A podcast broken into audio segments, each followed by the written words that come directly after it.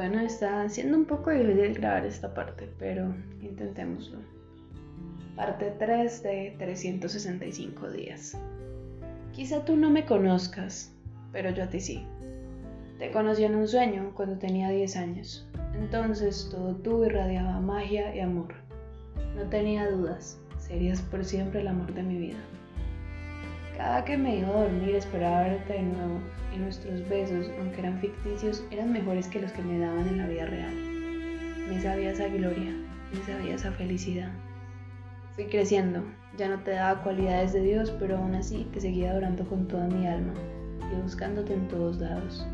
Porque sabía que si mi mente nos había conectado, tenías que existir en algo más que mi imaginación. Pero con el paso del tiempo tus huellas se las fue llevando la arena poco a poco dejé de tratar de seguir tus pasos, porque ya no era mi aire el que respiraba, sino los restos del tuyo. Y no era justo, porque en realidad yo no podía tocarte, solo inventarte, y no hay quien viva de fantasías. Finalmente renuncié a ti una noche vieja y me prometí que tu recuerdo y el recuerdo de lo que no fuimos ya no me perseguiría. Lo siento, me rendí. Intenté esperarte, pero fue absurdo. Éramos magia, no destino. Si lees esto, quiero que sepas que ya no te espero, y sin embargo, le pido al cielo todos los días que estés bien. Con amor, una desconocida. Bueno, este poema es extremadamente especial porque tiene mucho que ver conmigo.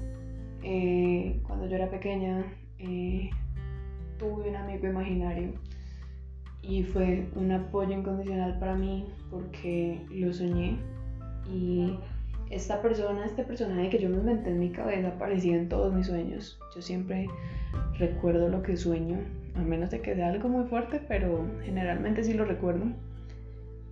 Y en realidad yo adoraba a esta persona. Eh, creé historias porque me encanta crearle historias a todo. Y pedí todos los días que esta persona fuera verdad. Me hubiera encantado que fuera verdad porque me hacía muy muy feliz.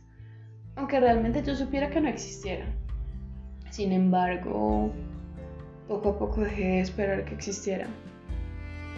Y la magia terminó. Mm, aunque yo pienso que hay magia en todo, siento que en esta situación la magia se fue agotando y poco a poco lo que tenía en mi cabeza sobre este ser, sobre esta persona, se fue terminando. Quién sabe si exista, probablemente me lo inventé y en mi cabeza lo vio en algún lado y se quedó grabada y yo simplemente inventé una historia de algo que no tenía ni pies ni cabeza, pero le escribo a esta persona, sea donde sea que esté, exista o no exista, que le agradezco por todo, que la llevo en mi corazón y que siempre pido para que todo salga perfecto para él.